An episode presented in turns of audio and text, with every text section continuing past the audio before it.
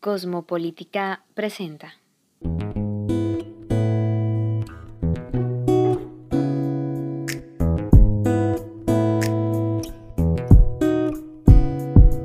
Hola a todos, bienvenidos a la segunda parte del capítulo Experiencias y discusiones feministas. En el episodio anterior, María Fernanda Rosales, Chadi Arango, Mary Morales y mi persona, Giovanna Velasco, estuvimos respondiendo algunas preguntas que nos hicieron en las redes sociales. Y hoy seguiremos conversando sobre otras preguntas que no pudimos responder en la edición anterior. Del mismo modo que la primera parte, leeré preguntas que cada una responderá y discutiremos con base en nuestros conocimientos y experiencias del feminismo. La primera pregunta que tenemos es, ¿qué papel juega todo aquel que no sea mujer dentro del feminismo? Yo me gustaría tener la palabra en esta pregunta. Y lo primero es que pues un papel importante el feminismo debe al igual que el patriarcado impactarlo todo. Lógicamente sí opera de maneras muy distintas y tiene una búsqueda totalmente diferente pero necesitamos que las demás personas los hombres y personas no binarias construyan espacios de discusión de cuestionamiento acerca de sus roles de género de su participación pues en una sociedad más equitativa de prácticas que aporten y transformen al igual, al igual que Mary, yo opino que las personas que no se identifican con el género femenino también hacen parte importante de la lucha, ya que se encuentran en un, también deben poder verse un constante, una constante de construcción, deben analizar desde su propio privilegio las situaciones y pues básicamente eso, hacer parte de la deconstrucción que debemos tener todos como comunidad considero que es muy claro lo que nos comentaban Mary y María, eh, el rol que competen a las personas que no hacen parte del, del, movimiento es el de deconstruirse, el de comprender que hay algo mal y que tenemos que trascender en un proceso de transformación que al final del cabo será benéfico no solo para las personas que se ven dentro de esa problemática, sino para nuestra cotidianidad eliminando así entornos violentos, entornos eh, en los cuales predomina el privilegio, el, aquel sentir de, bueno, esto a mí no me pasa, al fin y al cabo yo estoy bien y no comprendo la situación que evidencia el otro. Entonces yo creo que va de esa mirada, el de comprender y hacer saber que nosotros como actores externos tenemos un compromiso de informarnos y de comenzar a actuar eh, colectivamente e individualmente por una mejor sociedad, por más equidad y bueno, por mucho más comentarios o enfoques que lo decíamos.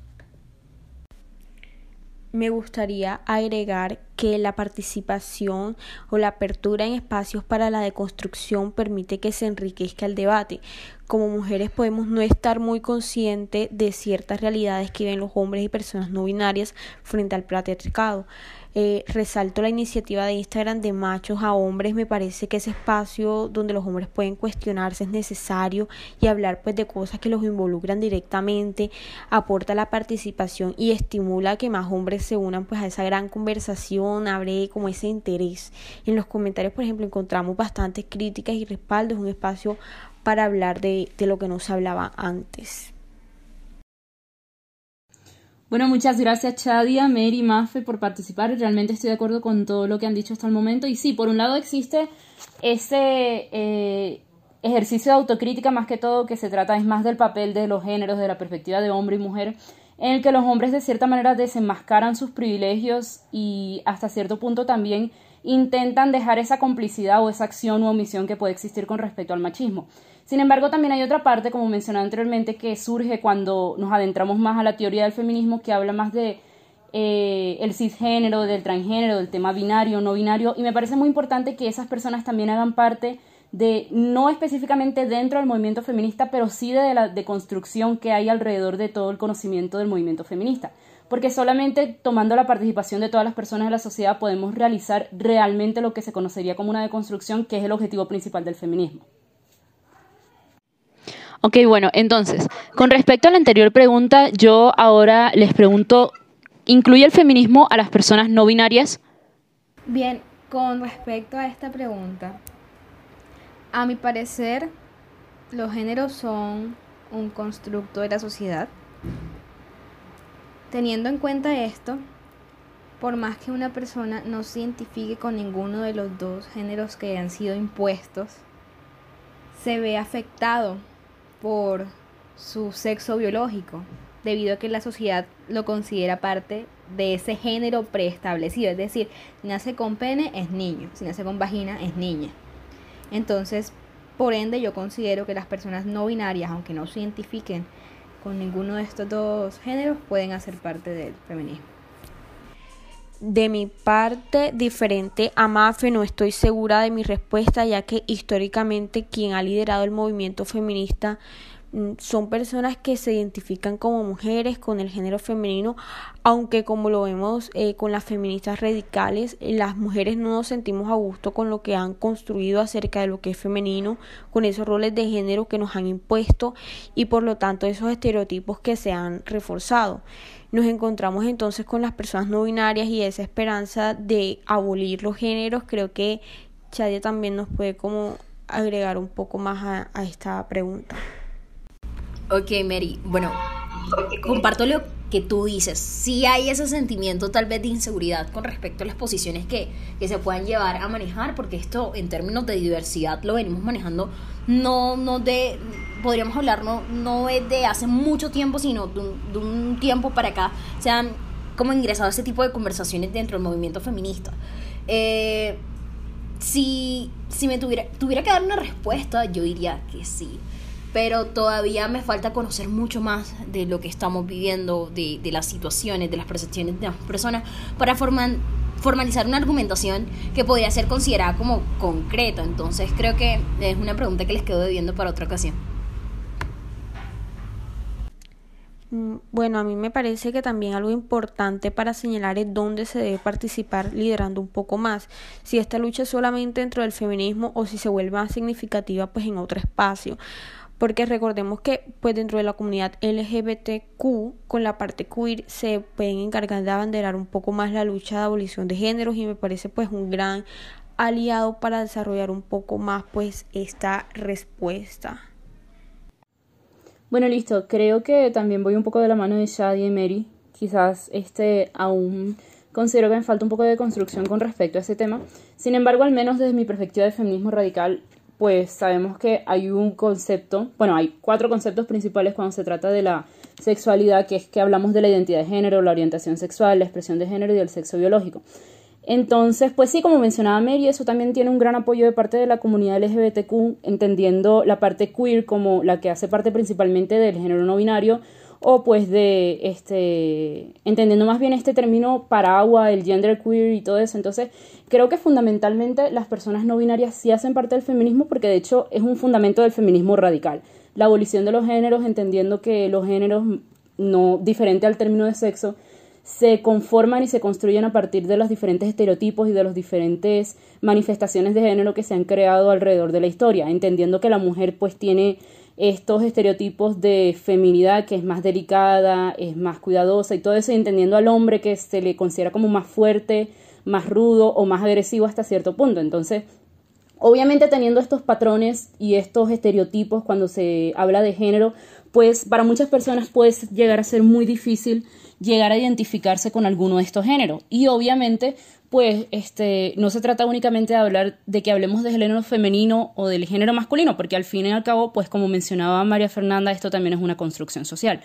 Entonces, pues realmente creo que de cierta manera, pues a todas nos falta como aprender un poco más de todo esto, pero considero que hasta donde llevamos la discusión, todas estamos de acuerdo con que las personas no binarias hacen parte del movimiento feminista. Ahora, yo les hago otra pregunta que tiene que ver más como con la perspectiva, ya no tanto con respecto a los géneros, binario o no binario, sino más bien con la perspectiva que tienen las personas con respecto al movimiento feminista, especialmente las personas que están fuera del movimiento feminista.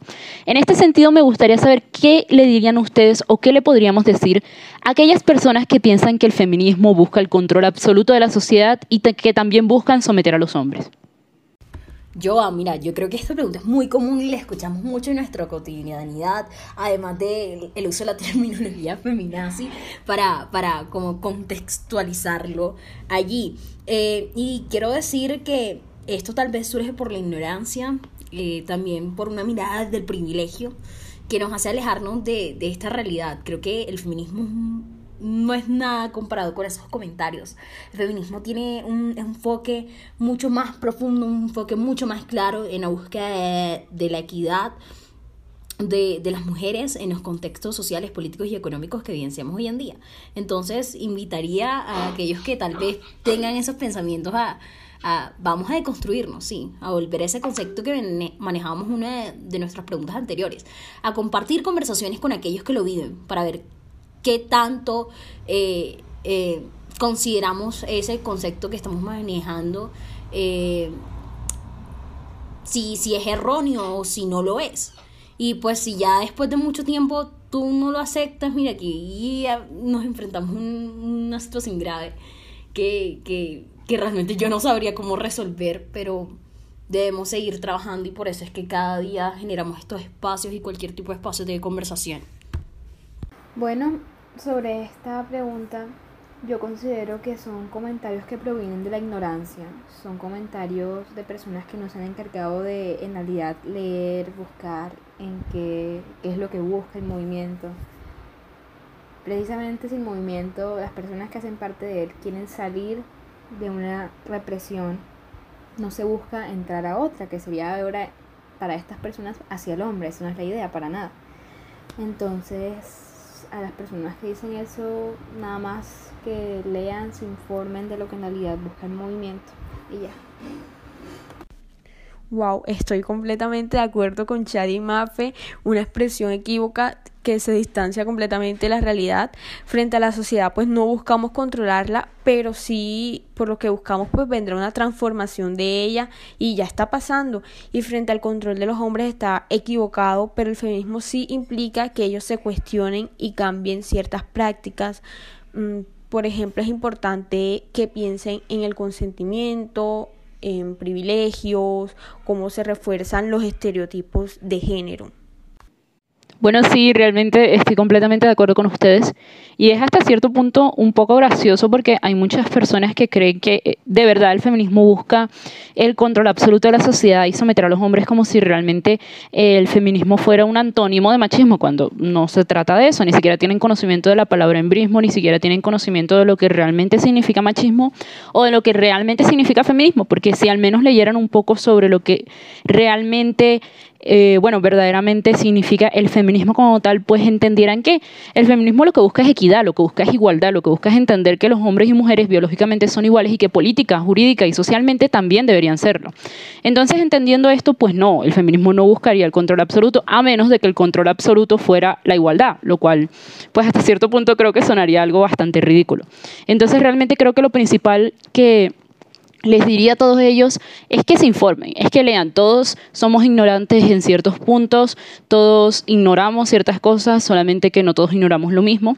Pero cuando se trata del feminismo creo que es un tema que ninguna persona debería ignorar y creo que es un tema realmente muy importante y muy influyente en la sociedad actualmente el feminismo no se va a detener hasta lograr sus objetivos y el feminismo tiene muchísimos objetivos realmente. El feminismo ha logrado muchísimas cosas desde las ilustradas, desde las sufragistas y aún ahora en la tercera, cuarta, quinta ola, las olas que todas puedan venir.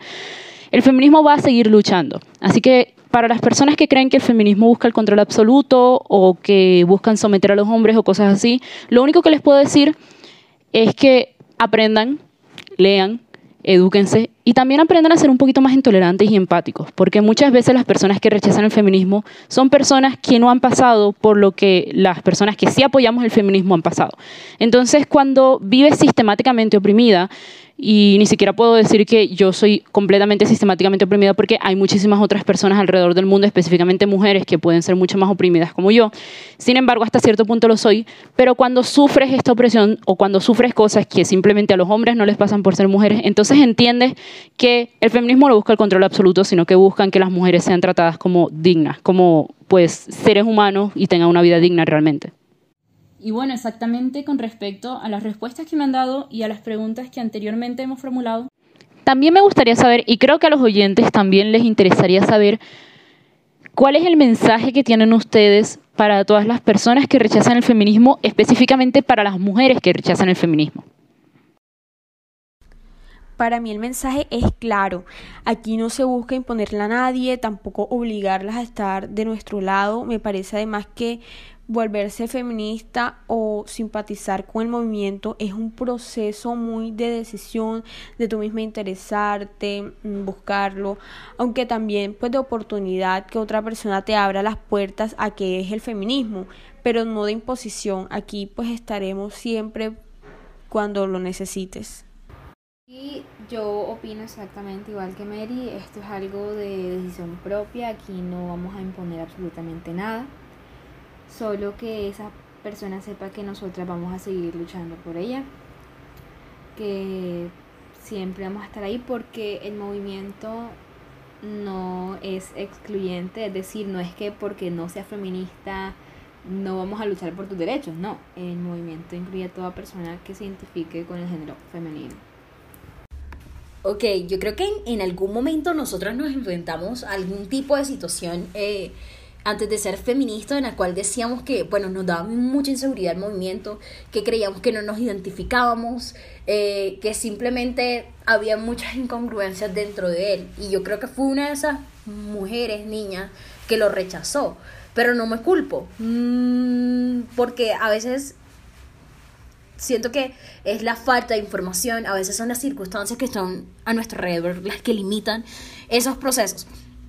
Entonces lo, que yo le diría es que, bueno, eh, comparto ese pensamiento de Mafe que dice, nosotros no vamos a dejar de luchar por estos derechos, por estas necesidades, por estas peticiones, porque tú no seas feminista. Vamos a estar haciéndolo continuamente y de manera colectiva. Entonces, creo que el, el hacerte sentir que vamos a estar ahí para que el momento que sientas el adecuado para ser parte ahí. Y si no, no te sientes en ningún momento, pues no creas que nunca vamos a desampararte.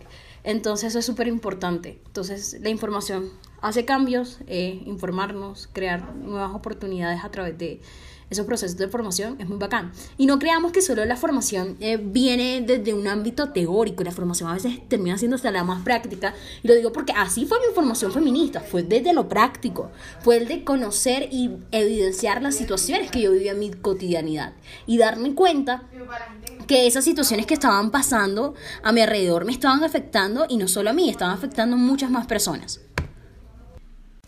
Agregando un poco más para mí es una oportunidad de que si tienes algún interés en el feminismo, pero sientes que no perteneces o no puedes encajar dentro de esos ideales, pues invitarte y decirte que no hay un solo feminismo, que hablamos de feminismos y puede que eh, con uno te sientas un poco más distante, pero que otro te sientas un poco más cercana.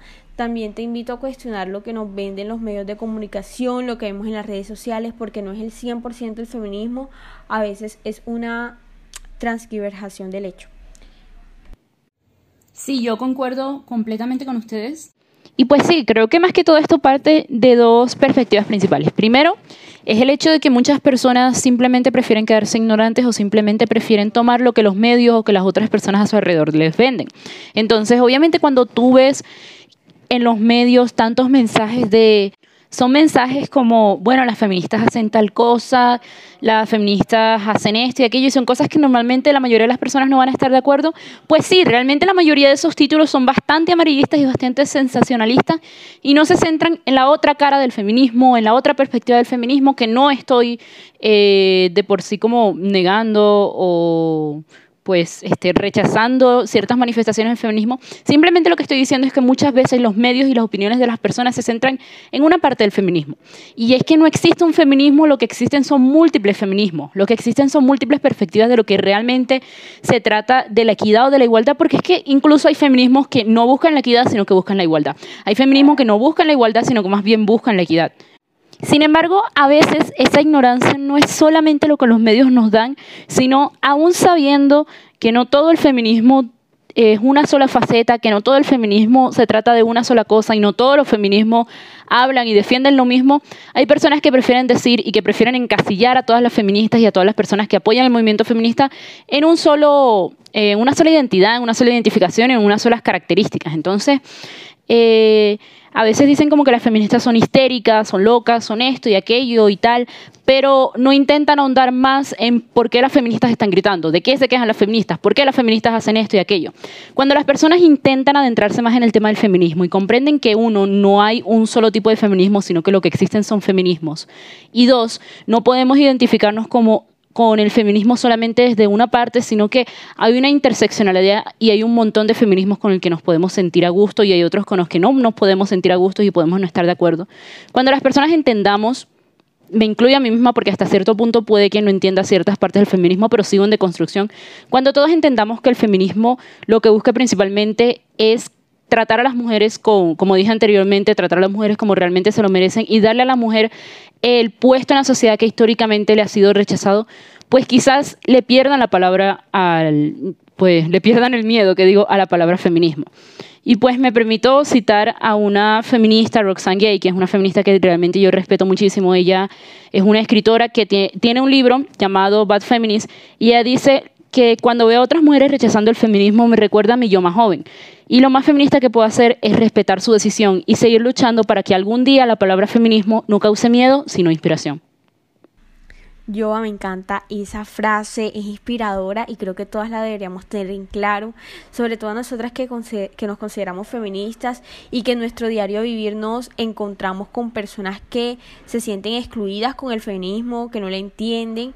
Los días pues, siguientes al 8M me encontré con una familiar que no entendía un poco lo que habían vendido en los medios de comunicación de no dejar trabajar a un camarógrafo y supuestamente agredirlo, pero ubicándola un poco en el contexto donde se cuestiona por qué no hay camarógrafas mujeres, porque si se le da con anterioridad a los medios el mensaje de que se espera que sean mujeres quienes reporten los sucesos, explicándole que en estos bloques se encuentran las mujeres en topless que no desean ser fotografiadas por estos medios o grabadas porque hay algunas consecuencias que puede tener incluso una persecución y o en estos bloques también hay mujeres que no quieren compartir ese espacio con hombres porque algunas han pasado por episodios de violencia pues la persona pues comprende un poco más de qué estamos hablando. Asimismo, pues en un evento de cómo ya veíamos la importancia de replantearnos lo que entendemos como protesta, entonces es una cuestión de educarse, de dialogar con otras personas acerca de esas distancias y explicarle por qué estas mujeres que a su parecer se ven como un poco locas en esa óptica, eh, realmente no lo están y es válido cómo se están expresando. Bueno, chicas, creo que hasta ahora ha sido de verdad una charla muy amena, una charla muy divertida en la que hemos aprendido bastante las unas de las otras y que hemos aprendido bastante sobre las perspectivas y sobre las experiencias que hemos tenido unas y otras. Así que bueno, eh, ya como para ir terminando, más o menos cerrando estos dos episodios tan maravillosos y este tiempo que he compartido con ustedes, pues me gustaría que le diéramos al público algunas recomendaciones de películas, canciones, libros, series, documentales o lo que sea que a ustedes se les ocurra sobre el feminismo. Bueno, a mí me gustaría recomendar principalmente dos series. Una es Orange is the New Black, que no sé si se la habrán visto ya las que estamos aquí pero trata básicamente de una prisión de mujeres y aunque como el eje de la serie es la comedia, trata temas que en realidad se dan en prisiones para mujeres. Y otra serie que me gustaría recomendar es Unbreakable Kimmy Schmidt. Eh, ah, también es una serie de comedia que sin embargo sigue como la, la lucha de una mujer que viene de una situación difícil, cómo ella transforma su vida, consigue empleo y vainas así. Ok, si me, me pidieran una recomendación, creo que daría muchos proyectos que me han servido a mí y pues voy a dar mi espoliada. Eh, Poderosas, que es un proyecto muy bacán que hice parte, que habla sobre derechos sexuales y reproductivos. Aquí en Colombia es liderado por Mariana Sainz de Santa María. Eh, tuve la oportunidad de ser parte de uno de sus círculos de mujeres y creo que fue muy clave para sentir eh, esa afinidad con el feminismo que tengo hoy en día. Suben contenido increíble y tienen espacios de patrocinio para jóvenes eh, en, en, en las partes más recónditas de Colombia.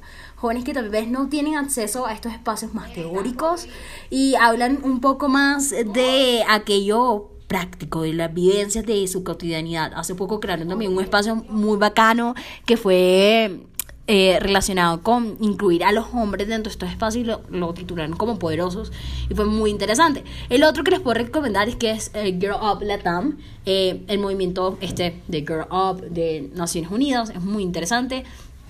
Creo que aparecen así en Instagram, arroba Girl Up Latam. ahí creo que encuentras muchos espacios de conversación, muchas propuestas a niveles de Latinoamérica. tuve la oportunidad de hacer parte de su taller, bueno, no fue un taller, fue una especie de conferencia que la realizaron eh, el, el, 8M, bueno, ese fin de semana antes, hablando con mujeres de Latinoamérica de, temáticas como la el medio ambiente, hablando de participación en espacios eh, de fútbol femenino, que fue muy interesante, creo que fue una de mis favoritas.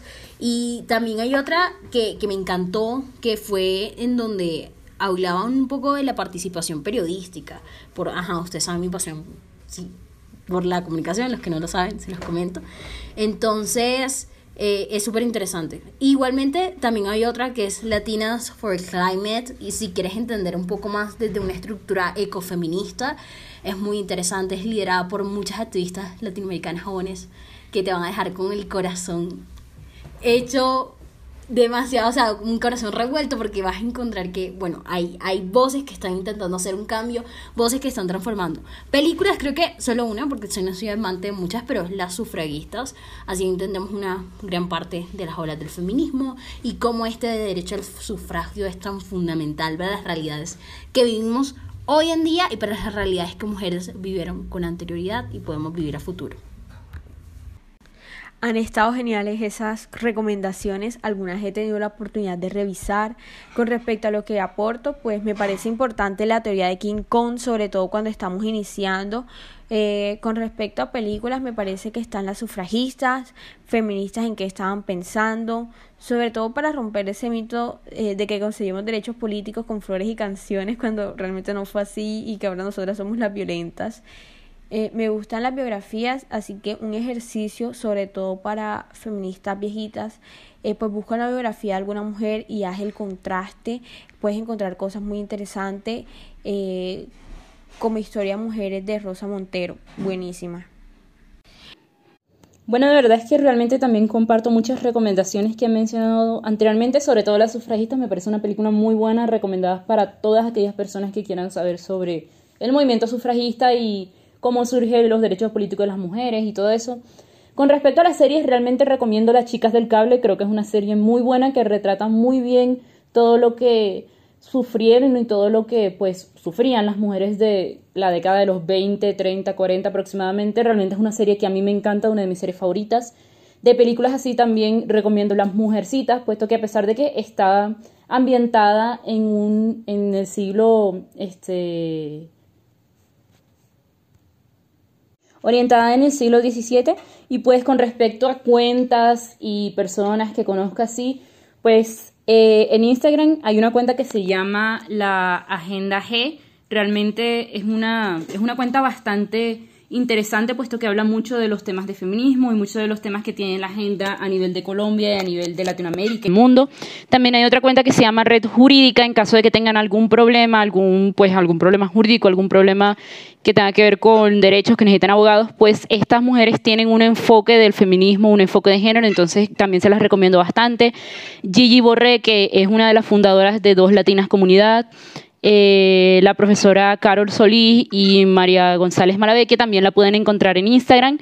Y pues realmente creo que es muy fácil encontrar al menos cuentas en Instagram, Twitter, lo que sea, que hablen de feminismo. Y ayuda bastante, porque una de las cosas con las que yo más he aprendido son con las cuentas de otras feministas sobre todo lo que tiene que ver con los feminismos, las ramas, las olas y todo esto.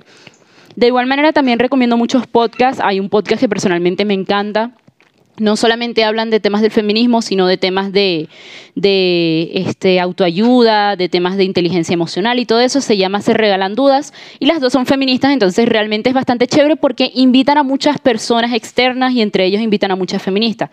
También hay un, este, un podcast que se llama El Diario de una Feminista y hay otra que es feminista, Feminismo Inexperto. Entonces, pues también recomiendo bastante eso porque me parece muy interesante ver lo que tienen para decir otras feministas que han vivido experiencias y que tienen conocimientos distintos a nosotras. Listo, entonces ya finalizando con este capítulo, con la segunda parte de, eh, la, del primer capítulo de la segunda temporada de Conectados, un podcast de Cosmopolítica. En este episodio, en esta segunda parte de experiencias y discusiones feministas, seguimos respondiendo algunas preguntas que nos hicieron en las redes sociales.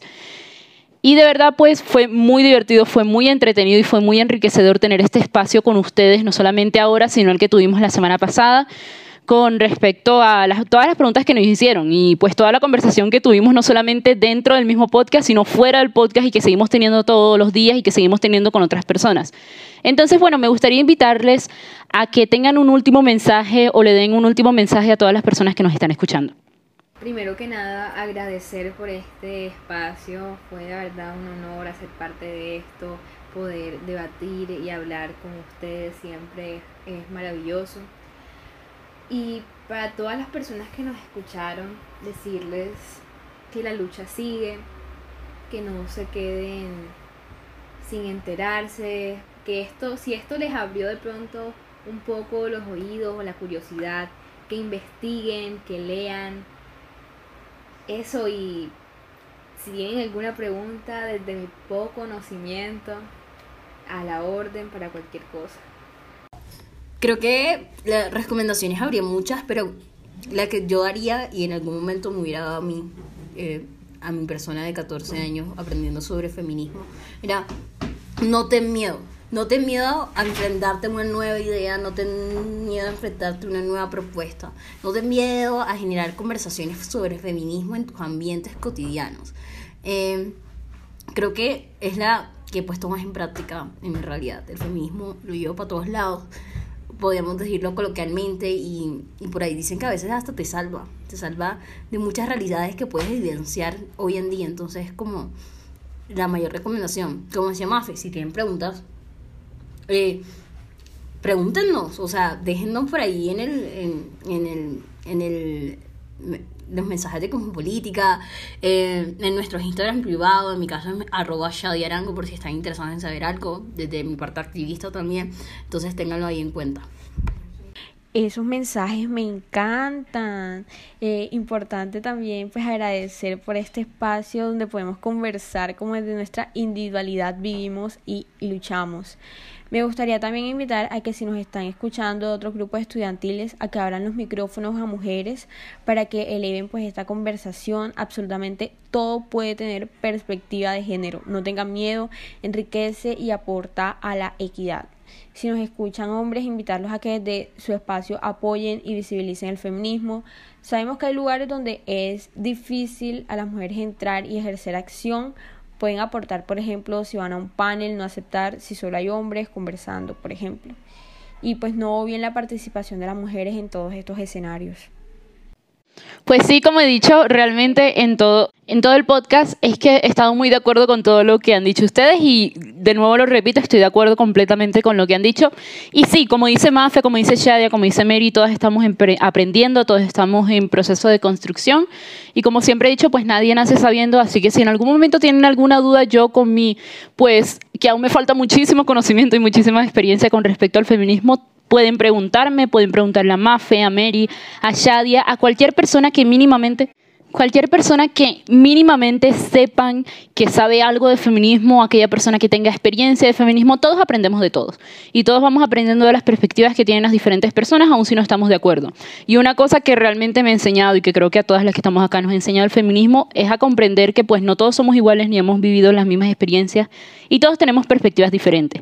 Pero eso en vez de separarnos, eso en vez de hacernos enemigos o hacernos odiar a las personas, lo que, deberíamos, lo que debería hacer es entender que somos diversos, pero que realmente esa diversidad es lo que enriquece nuestra ideología. Y pues así acabamos eh, la segunda parte del primer episodio de la segunda temporada de Conectados, un podcast de Cosmopolítica. Espero que realmente les haya gustado a todos esta conversación que tuvimos. Espero que estén atentos a todos los demás podcasts y todos los demás episodios que vamos a estar sacando. Muchísimas gracias personalmente a María Fernanda, a Mary, a Shadia por haber participado en este podcast, por haberme permitido tener un espacio con ustedes para conversar un poco más, para aprender un poco más. Y bueno, esto es Conectados y los espero en una próxima ocasión.